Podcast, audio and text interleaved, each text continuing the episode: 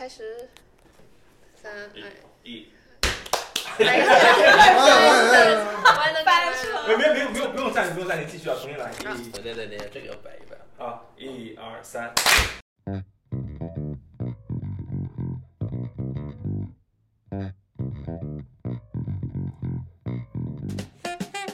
欢迎您收听由多伦多淡西中文书店制作的淡西线下读书会特别版。我们在过去一年已经举办了超过二十场线下读书会，但由于每场人数的限制，我们的很多读者和客人并没有办法参与。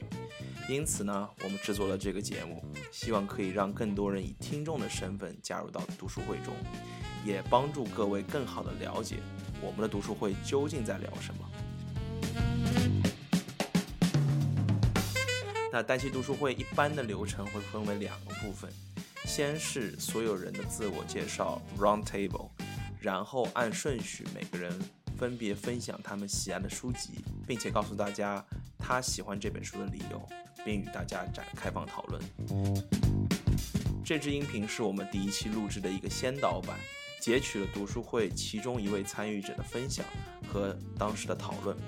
完整版将会在两周后发布。如果您喜欢或者想要加入我们的读书会，请关注我们的 ins 小红书或者公众号，在各个平台只要搜“淡西书店”就可以找到我们了。那我们开始吧。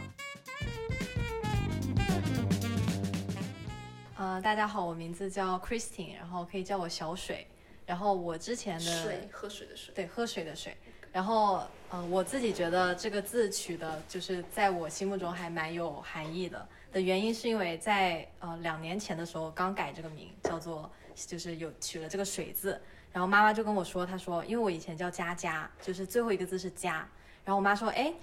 你知道呃这个之前给你算命的时候，大师说就你这个佳字对你不好。然后说要不要改掉？说你命中缺水。我说那行啊，那就随便提一个字，就直接提这个水字呗。既然缺水，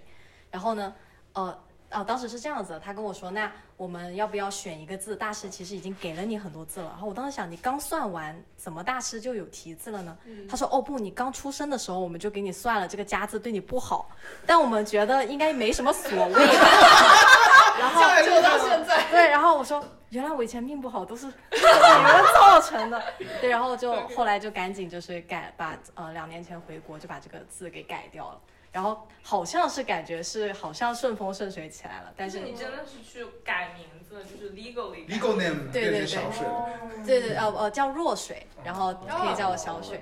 对对对，然后所以你是福州人吗？还是？我是深圳人，哦，这这个口音是怎么练出来的？什么口音？就是他有闽南口音，他有我说的，不是普通话他有很强啊。的，他有非常强的港台。为什么会有这？为什么会有？对，为什么有非常强的闽南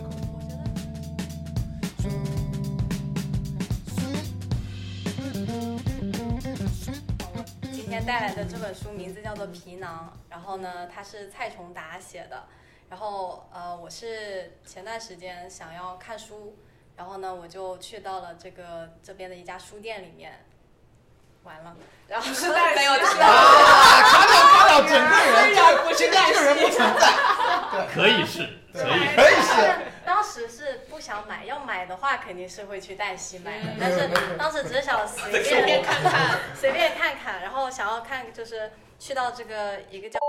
的地方，然后里面有一些中文书，对，然后我就随便打开了一本，当时不想看太长的，想看那种差差不多两三个小时可以看完的，然后就选到了这一本，名字也比较吸引我，它也确实是我看的这个作者的第一本书，当时看的我呃我比较有代入感，所以在书店里疯狂飙泪。然后这本书呢，其实是就是呃有点像这个作者的一些呃自己的随笔的日记，他讲的就是他自己身上发生的一些事情，然后呢他写了各种不同的小小的片段，然后每一个章节都是独立的一个故事，都是他自己的一个故事。我特别想推荐的原因是因为我觉得他写的这本书主要写的就是呃生老病死，然后大家的这种家庭里的这种生活很有生活气的一些那种大家都可以带入的事情，而且我觉得家里比如说有人呃就是这种生老病死的事情，可能大家可能有曾经经历过，或者是以后可能会经历的，所以说都是我觉得比较好带入的一本书。嗯，然后它也是我比较喜欢的那种风格，作者呢不是呃写的不会很隐晦，他是那种呃写东西比较明白的，就是我怎么想的我就怎么写了，然后呢就是描绘这件事情描绘的特别具体。我个人比较喜欢看这种就是把自己解剖开来，就是裸露开来，就是全身器官好像都摊在你面前给你看的这种书，嗯因为太隐晦的书我有点看不懂，我会 get 错意思。嗯所以这种书比较适合我一点。然后我在里面最喜欢的一个章节呢，名字叫做《残疾》，讲的就是他讲的是他爸爸中风的事情，就是他爸爸刚开始中风，然后呢，他家里人是跟他的这种生活状态是怎么变化的。一开始爸爸是家里的顶梁柱嘛，然后结果爸爸一下中风倒了，不能工作了，然后身上是半瘫的，所以呢，呃，家里人的态度有什么转换，然后自己的态度又有什么转换，然后分享一个小的片段。这我有两个想要分享的小片段，我先分享第一个是这个作者呢，他看到他爸爸呃不像以前那样这么有力了之后呢，他心里的一个内心的想法，然后他说，我因此开始想象，当自己驾驭不了身体的时候，到底是怎么样的情况。我觉得有必要体会到其中种种感受，才能照顾好这样的父亲。我会突然在笑的时候，想象自己左脸无法调动，看着别人惊讶的眼神，我会体会到窘迫、羞愧，也演练了如何接受或化解这种尴尬。走路到一半的时候，我会突然想象自己抬不动左腿，拿筷子夹菜的时候，想象自己的力量完全无法抵达手指头。因而，在那段时间里，我经常莫名其妙的摔跤，摔出一个个的淤青，攀爬在自己的身上，疼疼的、麻麻的。我又会突然想到，父亲的左身会不会连这个都感觉不到？就是形容的是他看到自己家里人，他当时应该年纪也不大，然后就是呃看到自己家里人生病了，呃会想会想要模仿这样子的父亲，然后从而去理解父亲到底是怎么想的。然后这段我当时是特别感触的原因，是因为我发现就是如果小时候家里人不教，很多人会学习到这种自虐式的愧疚感。他其实是觉得他对爸爸很愧疚，他不能理解爸爸，然后呢也觉得呃很心疼爸爸，想要想办法的理解他。但是其实理解的方法有很多种，模仿对方就是自虐式的去模仿，呃故意让自己受难，是很多人会选择的一种。有个呃可能很好带入的例子，像以前我看新闻，看到这种非洲难民什么就是很 typical 的非洲难民吃不上饭，然后我当时就会想，哇好难受，好愧疚，当晚我就不吃饭了，就是会觉得说，呃对，就是小，就是他们都吃不了饭，我凭什么吃这口饭的那种感觉。呃，以前在家里，就是我家里是有弟弟妹妹的，然后呢，是有有时候弟弟妹妹是真的很烦人，然后呢，这个逃到加拿大就是为了回避。这个这个这个有时候这个啊。这个不知这个不知道犯不犯法，如果犯法请剪掉好吧。对有时候会这个可能言语上这个解决不了的事情，可能会轻轻的动一下小手，好吧。然后 看不出来，看不出来。动完小手之后，爱的关怀。对，然后回到房间之后，哎，就开始，哎呀，我就开始想，哎呀，刚刚，哎呀，他们都只是孩子啊，我是大人，怎么能跟他们发脾气呢？然后就觉得好内疚。刚刚刚刚是打了他们手板，然后我也会就是会试一下打一下看刚刚打的重不重，哦对，然后。但是这样很变态，我是觉得，就是何必如此呢？下次不要动手不就好了？就是后来就慢慢的感觉到这样子的这种行为，嗯，非常的不健康。然后呃，有更好的解决方法的话，还是希望用更好的解决方法。然后我还有一个比较，就是我读到这一段的时候，我还有一个另一个往另外一个方向比较带入的点是，呃，这个这个呃这个作者是写就是他想要理解他人的想法嘛。我之前也有类似的想要理，特别想要理解他人在想什么。他当时是他爸爸残疾，他理解不了他爸爸残疾是什么感觉，他开始模仿。啊，我曾经呢谈了这个这个谈了一个男朋友，然后呢他就莫名哎也两个人刚开始好好的，哎呦甜言蜜语，哎突然这个男的就突然就开始冷暴力我，然后我百思不得其解，然后后来也是分手了，但是分手的时候也并没有理解到他为什么当初要这么对我，然后但是当时年纪特别小。那解决这种就是也是就是没有在没有完全 healing 的情况下，马上的进入到了下一段感情。哎，那下一段那一个人，哎，就开始就是呃开始我开始疯狂的模仿前一个对象对待我的那种方式，去对待下一个对象。哦因为比如说他不跟你想是嗯对我，我觉得但当时没有 conscious 自己在做这个行为，嗯然后后来回想起来，我想，哇，我刚在干嘛？真猪狗不如，太严重了。对，然后我当时该死了。真该死。然后我当时想，就是我记得他跟我说话的时候，其实很想回应他，然后我就觉得我不要回应他。然后可能是在模仿这种，可能在以为自己在呃假装爱一个人的方，就学到了不好的爱一个人的方式，然后开始不停的模仿这个人的行为，然后看到当看到另呃我当时的另一个对象的时呃不是另一个对象，当时我当时哎哇，你的生活好传奇，好丰富好哦。丰富。当时的那个对象，他在像我曾经那样非常的痛苦、非常的难过的时候，我反而会涌起一种更生气的感觉。但是现在就理解到，其实我当时是觉得，哎，他好烦，他就是就是脆弱，这么怎么我什么都没干，他就生气，莫名其妙。但现在理解到，其实是看到看到他想到曾经那个呃自己觉得特别的丢人，嗯然后特别的可怜，可特别可怜，然后特别希望他能直起来，然后呢就看到像像你以前没做到那样去反抗，或者 anyway 去表达。他最后之前把你拉黑了吗？还是？对对的，这是个啊，sorry，这是个 happy ending，最后我被甩了，好吧？啊，对对对。然后当时就是觉得，哦，现在回想起来，用一句话以及网络用词可以很好的概括这段经历，就是曾经淋过雨，然后现在想把所有人的伞都给撕撕烂烂。啊嗯，然后就是看这本书的时候。我还有一个想要分享的片段是这个残疾这个章节，它形容的是刚开始这个爸爸完全是出于作者的这个视角。刚开始这个爸爸呢，他就是接受不了自己生生病了，然后家里人全家人演戏，家里人都想要营造出一种很欢快的氛围嘛。刚刚得知这种瘫痪的时候，大家就会特别想要维持以前的现状。对，然后后来会发现慢慢的维持不了了，然后呢，这个病人呢他自己也体会得到，他就会非常的反抗，然后呢非常想要证明自己，然后会冲着大呃会冲着家里人发脾气，但其实是就是我在看这本书的时候，我就可以 feel 到，其实他是在对自己发脾气的。为什么我现在变成这样？曾经我是家里的顶梁柱，但是现在我找不到在这个家里的位置。我然后他的大脑里可能是想要为这个家好，但他身体却做不到，他非常的不能自洽，他非常的反抗，然后就是有两个灵魂在拉扯的感觉，自己的肉体和自己的灵魂就是分完全分离的状态。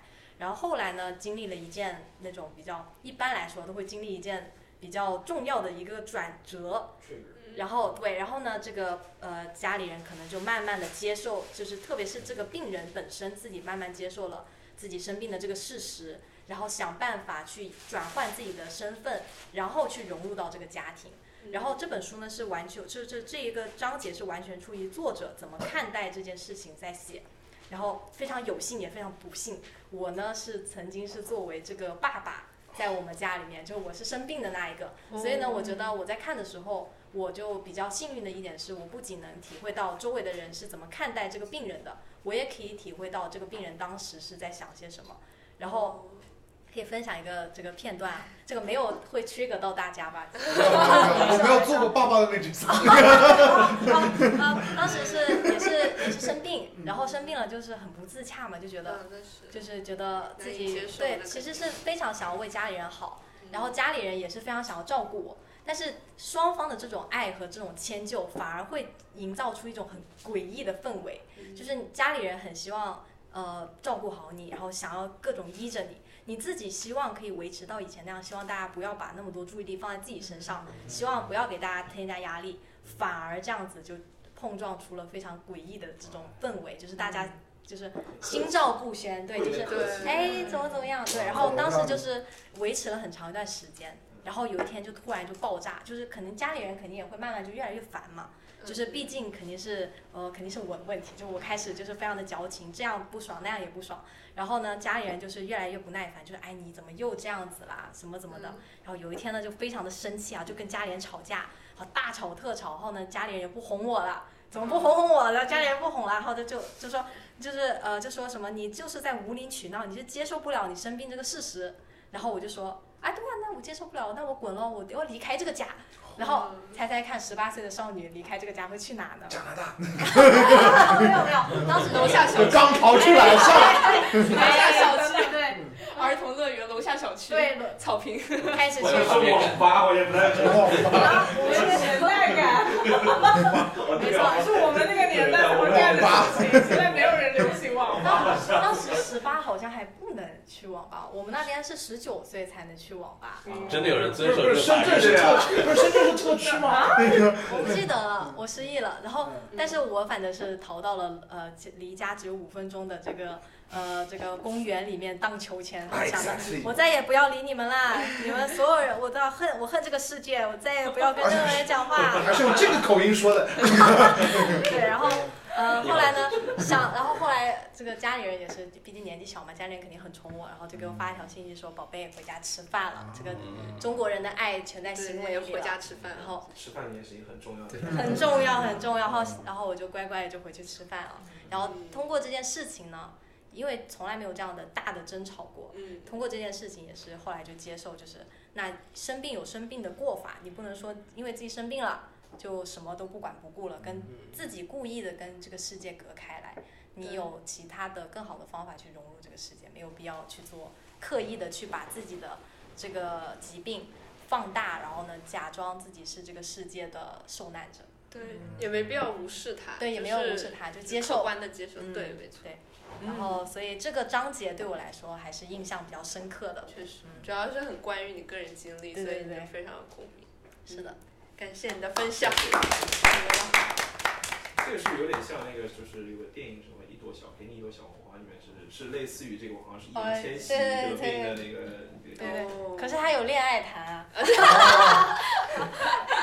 所以生病的时候是那种没有恋爱谈了。当时肯定就是心思全在家里，对，年纪很小。但是你又说你扮演了爸爸的角色，指的是我以为是你是那种自撑起一个人撑起一个家的那种姐，然后有弟弟妹妹要照顾那种类型。哦，没有，我是纯纯是呃，只是这个不行了这那个部分对，这个爸爸是生病了，然后呢，在家里疯狂的闹腾，就是嗯啊、指责指责家里人对自己不够好，然后呢，生气发脾气，大吵大叫，然后动不动就喊你们要害死我是不是？你们不想我活了？然后我扮演的是这个角色，并不是 not necessary 我以为是他是他真的每天一个人讲解，因为你说你刚才又说你打弟弟妹妹，我以为你是那种一个人把自己家撑起来那种类型，就是没了他没了这弟弟妹妹都开始 loose 起来了，家里没人没人管了，这个王没了那个。对，当时还没有弟弟妹妹哦，纯扮演的是一个在家里做摆子的角色，纯在发发脾气。对我就是可以理解到这个爸爸在发脾气的途中，就是外人看来会觉得他做的这一切都很诡异啊，可以就再小小的分享一段，这个爸爸做的一件诡异的事情是，他不是中风了，走不动路，对但是他偏要走，每天走，天天走。然后我当时也是生病了，然后天天呃天天就是做这个呃我做不了的不能事情做的事情相关的对然后。刻意的去放大自己的感官，然后呢，想要给大家证明看我行，我 OK，然后其实是想要找到自己生活的一个平衡。是的，对是。很厉害，很厉害。哦，我觉得大家有没有就是类似于，哦，大家有没有类似于跟疾病或者是这类话题想要分享的？这是我的 useless skill。我每年要进两次医院，然后要去那种吊水，发烧大概到四十二度左右。但是高但是就像大家刚才想的一样，我一直以为这是件很正常的事情，那个因为我以为小朋友们就注定每年要去发烧发到四十二度，你爸妈都来看你这种情况。嗯，但实际上呢，就是说，呃，我生病的非常有趣，因为我家完全跟他说的相反，所以我还挺羡慕他。我家是那种冲突式的那种治病方式，就是说我生病时我妈会在那骂，然后那个他就是对他对于这种现状，他对于这种现实的不满会表达在他的语言上，所以说我躺在床上也不得安生，他在旁边骂怎么能生病啊，生伤毛病怎么干大讨厌，就说会用我们的那个方言使用。你要知道我们上海人骂骂人其实很厉害，你而且而且而且说话很快，然后就是你生病时候，我当时都想，就如果不是发到四十二度，我当然裹着被子就想冲出门离家出走，你知道吗？就说那种。去楼下小区五零五分钟，对对对，裹着被子滚下楼，对对对对，真的是真的是特特别啊！但是我这个人很有 plan，我一般离家出走的时候都会先带好储蓄盒，就是说我把那个小胖猪搬上我才走，那个所以说 对对对，所以说应该不会被经营 什么字？应该应该不会应该不会被饭饭的折磨啊这样但。但但是我想知道你身上或许有那种疾病是比较困扰你的，或者是就是你发烧，就是小孩嘛，就是可能有一些体质他会比较就是体质弱一点，会要进医院。但是会不会我不知道大家有没有那种经常会时不时包得到自己的慢慢性病？你该去采访今儿没来的那个，没机会。可耻的笑了。这个也得剪掉吧？地狱就是就是我，因为你刚刚分享那一段，就是他爸爸很难接受，包括你自己这样的经历。但我不是完全那种残疾或者真是大病，但是我初中初二到初三的时候是得了非常严重的偏头疼，然后我的偏头疼是会有视觉先兆的那种，也就是我会大概没办法看字，就是会半瞎的那种情况，大概半个小时到一个小时。然后我第一次犯的时候是我考入团考试那一天，那天中午我吃了土豆，所以我那一次第一次犯的时候头疼欲裂，然后眼睛是就是泛就是青光的那种，然后根本是没有办法看东西，然后我当时以为我是食物中毒。然后大概是一个月之后，他重新再来了一次，我就知道那肯定不是食物中毒，然后就看医生，医生说你是很典型的偏头疼，然后是有血缘先兆的那种。然后那个时候我非常非常的不能接受，因为医生告诉我你这个病没有办法治，没有药。然后所有的 trigger 就是不同体质的人，他做了不一样的事情，他会触发。有些人喝可乐，有些人喝咖啡，有些人吃辣的。我就把这件事情都干了，把医生告诉我都干了，但是显然医生说的肯定就不是，就不是那个，就仅仅那几样，所以就会有毫无关系的时候，他突然犯。比如说我明明睡得很好，我明明有在运动，我明明咖啡什么都没有碰，辣也没有吃，但是我还是犯。然后那一段时间就非常非常的无助，然后正好又是初三，你就我当时考的中考，虽然说我高高中就出来，但是我考的中考，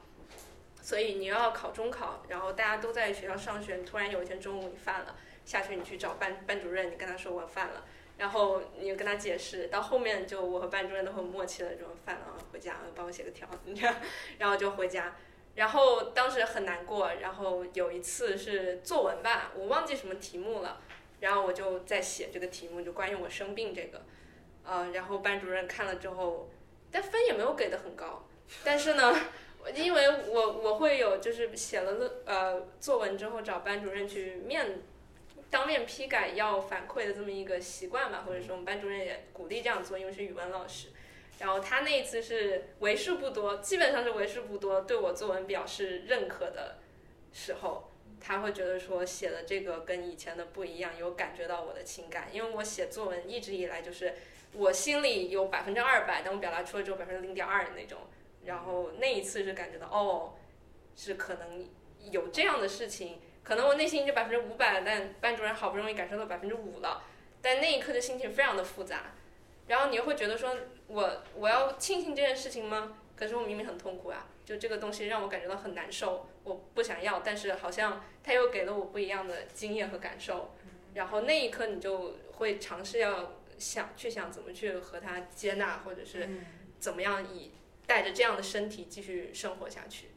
所以我觉得可能就是生病这件事情，无论是大还小，觉得对每个人都蛮重要的。你刚才讲的时候，我第一反应是史铁生，嗯？我们班班主任第一次听我这个，他就跟我说：“你回去就是醒来，你因为我每次犯到睡觉，然后他说睡醒来之后你去看《命若琴弦》。”我说：“哦，OK。然后小树我与地坛，啊，对，都是吗？对，都是会会有人把你搬去足球场，然后让你到守门员吗？对，然后然后因为史铁生他他的那个就是我印象就是你刚才讲的时候两点，小水讲的时候有两点，我觉得这个特别有反馈，一个就是说就是那种尴尬。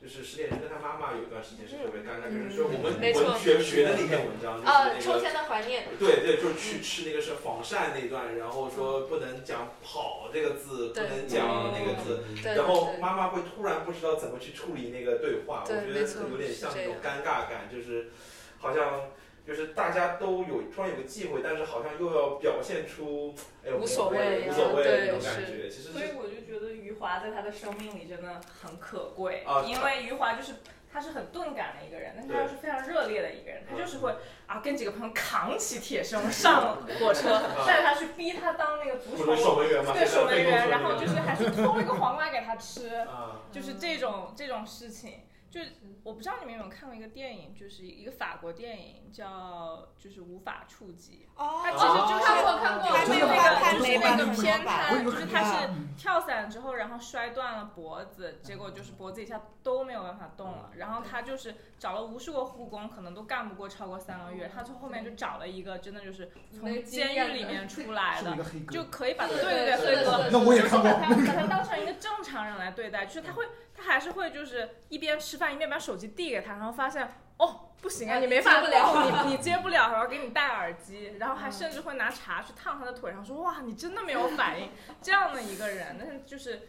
就是这个感觉，对对，嗯，但我觉得很神奇，是因为这本书是就非常多年前的大畅销书了，就是是当年被骂得很惨，而且褒贬不一吧，就是因为就是把没有就是本来就是没有多大，就是没有不是很大很强烈的一个剧，嗯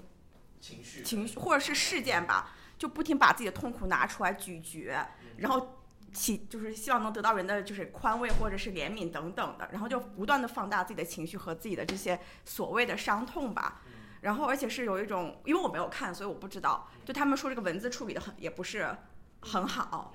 然后嗯又非常之文青病的一种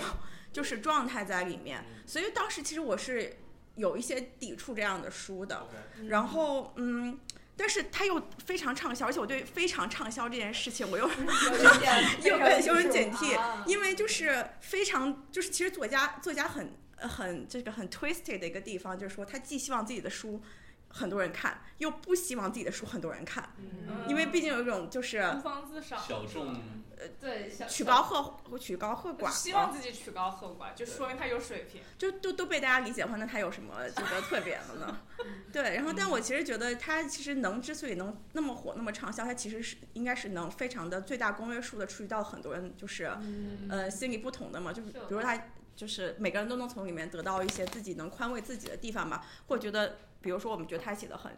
矫情啊，或者是就是不断在咀嚼自己的痛苦，然后再吐给大家看，然后希望大家，但是其实刚好可能就能宽慰某一个人某一段经历的一部分吧，我觉得就是是有它的存在的意义和原因在的。嗯，人要不要那么心疼自己和惯惯着自己？嗯就再换，就如果基于我刚刚说的话，我们可以说到那个啊，祥林嫂，她不断见的人就说哦，我的孩子怎么怎么样，我我发我家发生了什么什么什么，就是什么什么事儿，什么什么事儿。但是其实到最后，所有人听起来就是个笑料，然后他变成一个非常之 nagging 的人。嗯，这个其实，嗯，我觉得是不是本质取决于不同人他对情感这个事情本身接不接受和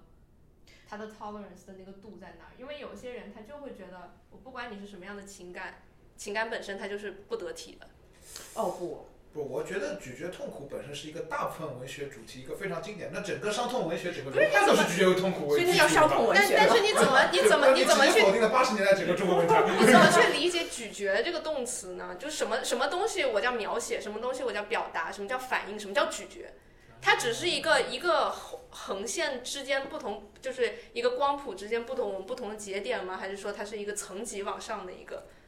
我觉得人本身是有愧痛苦的一个欲望的。你像最近的这种微信十万加的文，往往就是什么环卫女工怎么样生活，在北京发生了什么样的情况。所以说，人们都喜欢看到两种事情，一种是人们喜欢看到对方过得没有自己好，第二种情况是人们希望通过痛苦获得真实的人生体验嘛，悲剧嘛，对吧？所以说，大部分优秀的文学作品，它的内核都是悲剧嘛。对，所以说咀，我觉得就是咀嚼痛苦可能只是一个术，不是道的问题。有些人写的不好，他其实非常在滥用这个 technique，我觉得，如果这么理解“咀嚼”这个词的话，嗯，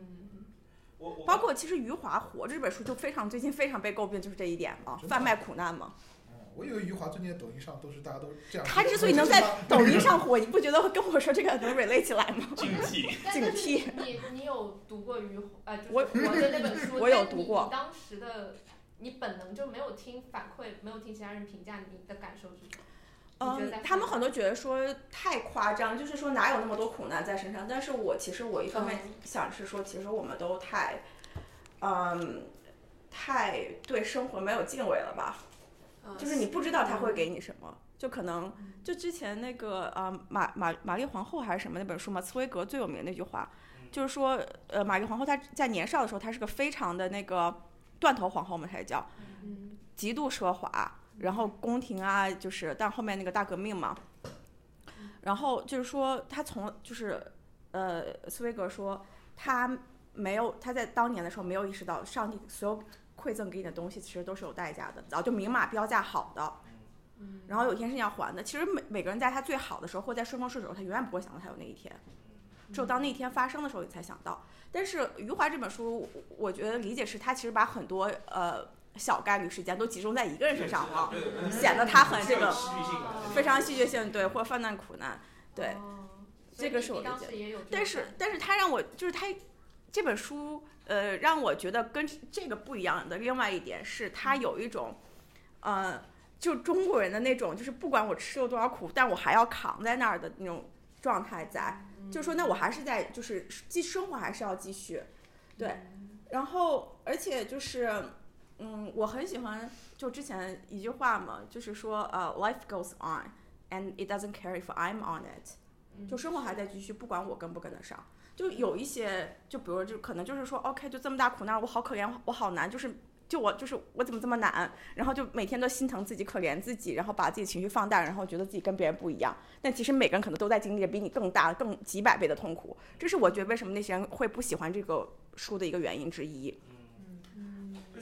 但有没有一种可能性？我在考呃考虑，就是、嗯呃，就是呃，人呢有时候会不会他们觉得说你的你就是就有点像我们的父母会说你们这些苦算什么？我的苦，我们当年的苦才是真的苦，就是一个思维，对吧？对，就是说我我其实有点警惕一种情绪，就是说到就是呃，就大家会夸大自己经历的那个痛苦，然后对于别人痛苦说，哎，你不就是怎么怎么怎么这个苦，我给我那个时候怎么的，就是这种情绪呃很常见，但是会可能会造成就是你你无法真的去理解那个人。包括你刚才讲，就是我我在我再插另外一个，就是你刚才说祥林嫂是想祥林嫂的，对，也就是说，当他不停在说自己痛苦的时候，然后周边人都听听完在背后在嘲笑他。我刚刚听到这句话的时候，我觉得有点 sad。如果你作为第三方在看这个人的话，就是他的他是很可怜的一个人，就是他就是被人笑这件事情，甚至是很可怜的，就是以至于他的苦苦到就是。这就是我我会去这样去想这件事情，但是 anyway，我觉得我觉得这是一个很好的讨论，就是就是人们怎么去看待苦难这件事，别人的苦难和自己的苦难的那种就是比较也好，或者是这种就是对比也好，我觉得怎么去看？嗯，那或者说，你觉得祥林嫂在 every 跟 every single one 在讲这个故事的时候，嗯。他抱着是什么样的心态，或他在期待着说，我讲出这个故事，而且就是重点是 every single one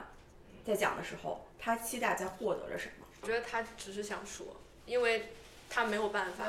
他没有任何可以挽救、补救、做任何的行为，他他什么都不能够做，他只有说，就说变成成了他唯一表达情感的方式，或者说如果他不继续说的话，他可能会遗忘这件事情，他不愿意去遗忘他。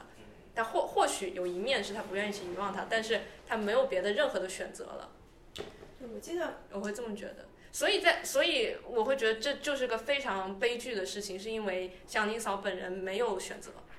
你你以为说你可以闭嘴啊，你可以不说呀，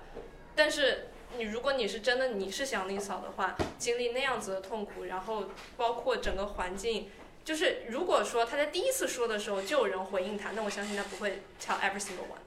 但是就是第一个人不回应他，第二个人不回应他，他就慢慢会变成一定要跟无数个人说。但是其实你有没有想过，其他人或他说的那些人当中，就像刚刚说的，可能经过比他更痛的一件事情，而且他说的。呃，你先说，你先说。对，而且他说的事情就是说，OK，你不理解我说，但我当时比你痛多多大？这句话其实就是他意味着说，就是 I've been there，、然后我走过来了，but you not，and you in a denial。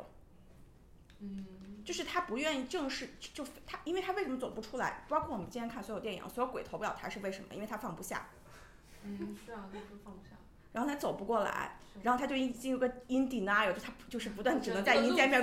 对，对，就是这个事儿，你因为就看你目标是什么。就是如果你要想继续过，因为你就是像我刚刚说，你生活还要继续，那你你你就会变成一个悲剧，你就永远 stuck 在那边。但是但是这里有个陷阱，就是并不是所有的人他在经历一些打击之后，他的生活都能继续，或者是他自己的那个非常自自自体的那个生活还能继续。可能客观的世界当然是继续的啦，但是可能他的时间在他这里就停止了。那不是任何一个人他都能够承受生活给他的打击，我会认为有些人就此垮掉了。But like, 真的。so that's why we don't want to be that kind of person. 但是不是说我不想成为我就不成为啊？在这种人就你去河的这一边，我们在这一边，是不是也挺暴力的？对不对？我觉得这是个自然选择吧。啊，这不就社会达尔文了嘛，对吧？就是社达嘛，就是说您心灵脆弱，您是精神病患者，那不行了，您去这边吧。而且他是他自己 in denial。但是但是有的时候你会觉得说，像像那些遭受创伤的，你会觉得，哎，你干嘛天天去想他嘛？你去运动，你去放松放松心情，你不要去想他。我觉得就是惯着自己了。啊我觉得嗯就是、呃，人肯定刚，比如说我之前是，比如说我觉得我是个美女，然后然后呃后来我毁容了，然后一下子接受不了，然后会有一个非常抗拒的阶段，然后可能心理承受能力好的，或者是说有从小接受就是比较健康积极教育的，我还能自信的活着，然后对再说服你还能你还能自其实可能以前也没有那么美吧，可能就是其实说不定人家自自己以前可能有别的，就是人想活在世界上想被认可嘛，说不定有什么其他一技之长，然后慢慢的就变成接受，然后但我确实觉得接受之后生活会过得更好。包包括其实就像刚才说一种状态，就是说为什么这个世界不理解我？为什么这个世界要有个达尔文原则，就是优胜劣汰？为什么所有人就是 like，嗯，不懂，就是不懂，我就是就是我一个人要 against 这个世界，这个世界对我没有宽容，或者是不理解我，你们对我没有就是 pity，就 enough pity。嗯在这个想法其实本来就是一个，我不想用健康这个词，但是它不是一个 better option there。但确实它不健康，确实你想整个世界都 against you，确实不健康。对自己把自己对，封起来。其实这就是那个祥林嫂的状态。嗯。嗯嗯确实，OK，我是我但是 我觉得就是我嗯们，比如说，因为我是第三方视角在看这本书嘛，我是觉得他人的选择我无法，呃，无法替他选择，他选择主动接受还是主动放弃，这确实是他个人的选择。那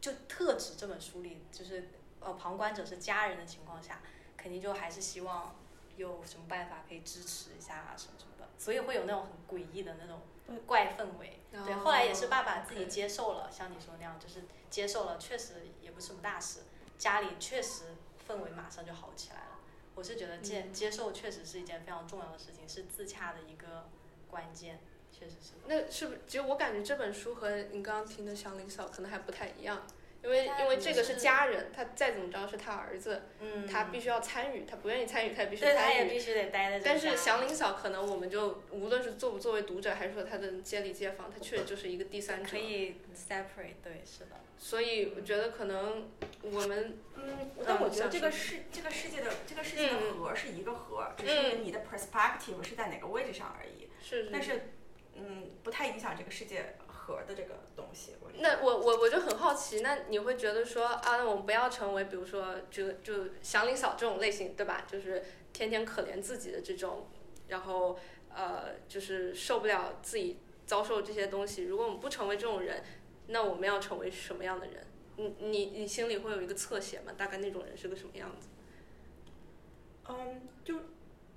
就就是这个事情已经发生了，就像你说的，嗯他没有他做不了任何事情。你做不了任何事情的时候，你就只能接受它，然后继续看往前看，instead of 不停往回看。那那个伤因为痛你要怎么去处理它呢？就忘记移开目光，还是说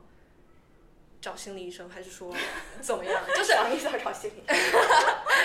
就是就是你你会要去处理它吗？如果你处理，你会什么样的？我觉得就真的是看它对你造成有多大的影响的话，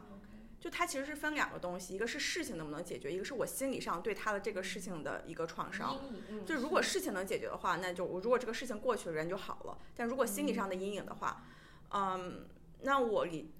嗯，如就如果以现在角度讲的话，当然是看心理医生或者心理疏导等等的，就是 你你就是 be stuck 在那儿肯定是要好的。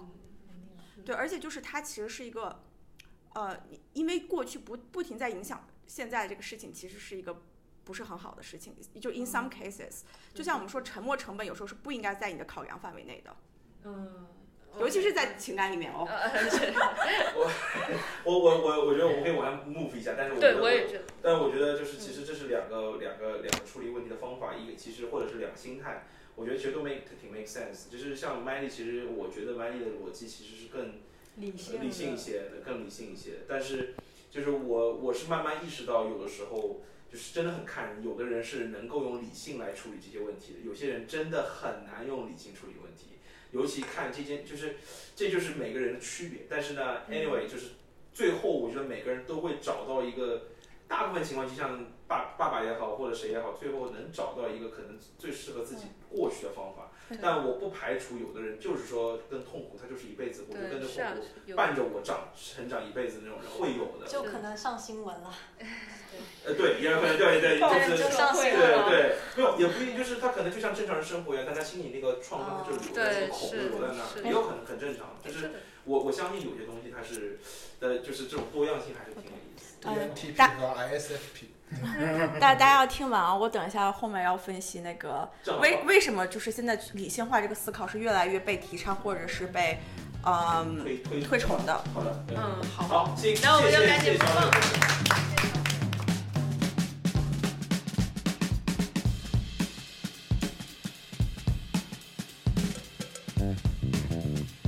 再次感谢您的收听。如果你喜欢我们的节目，或者想要加入我们的线上读书会的话，欢迎您关注我们的小红书、ins 或者是公众号，只要在各个平台搜索“淡溪书店”就能找到我们。再次感谢，拜拜。